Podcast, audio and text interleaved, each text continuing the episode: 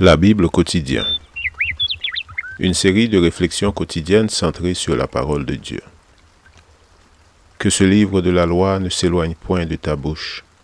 Médite-le jour et nuit pour agir fidèlement selon tout ce qui y est écrit, car c'est alors que tu auras du succès dans tes entreprises. C'est alors que tu réussiras. Josué chapitre 1, verset 8.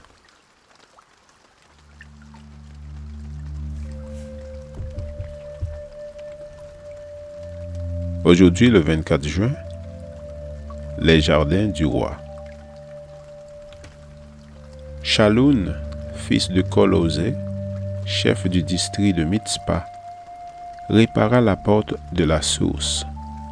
Il la bâtit, la couvrit et en fixa les battants, les verrous et les barres.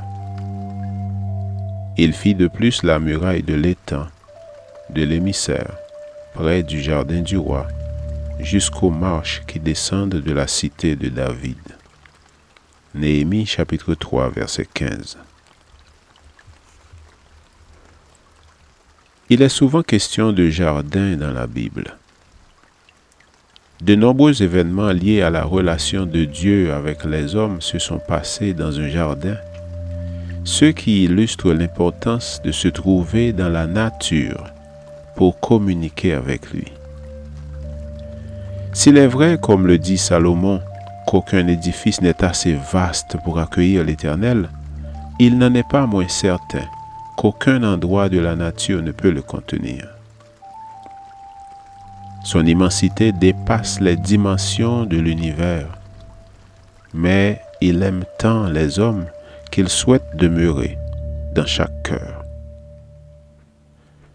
En parlant du jardin du roi, Néhémie rappelle que c'était sans doute le lieu de promenade et de loisir du souverain et de sa famille.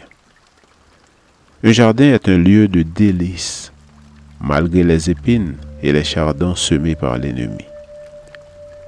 Le mot jardin évoque aussitôt ce lieu paisible que nos premiers parents, à cause du péché, ont été contraints de quitter pour gagner des contrées où la survie n'était possible qu'au prix d'efforts acharnés. C'était le Jardin d'Éden, où Dieu fit la promesse que son Fils écraserait la tête du serpent pour apporter le salut à l'humanité. De là, passons à un autre jardin où s'est produit l'un des événements d'une importance suprême pour la famille terrestre, Gethsemane. Là, pour notre rédemption, le Seigneur passa par une telle angoisse que sa sueur se transforma en grumeaux de sang. L'œuvre du salut qui s'accomplit dans ce jardin est digne de notre constante contemplation et nous en rendons grâce à Dieu pendant l'éternité.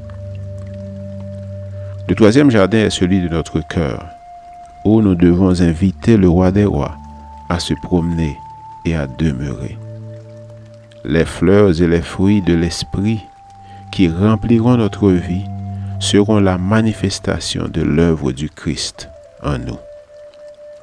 Que les hommes soient attentifs à la manière dont ils traitent ceux qui ont été rachetés par le sang du Christ. Qu'ils n'oublient pas la prière offerte par le Seigneur juste avant de quitter ses disciples pour la longue lutte du jardin de Gethsemane qu'il n'oublie pas la grande valeur accordée aux êtres humains en les rachetant au prix du sacrifice de sa vie. Ce qui distingue les chrétiens des mondains, c'est la manifestation de leur ressemblance avec le Christ, qui, par sa pure influence, débarrasse le cœur de l'égoïsme. Amen. Lecture de la Bible pour aujourd'hui. Dans l'Ancien Testament, Néhémie chapitre 3 et 4. Et dans le Nouveau Testament, Apocalypse chapitre 12, les versets 1 à 17. Je vous souhaite de passer une excellente journée avec Jésus.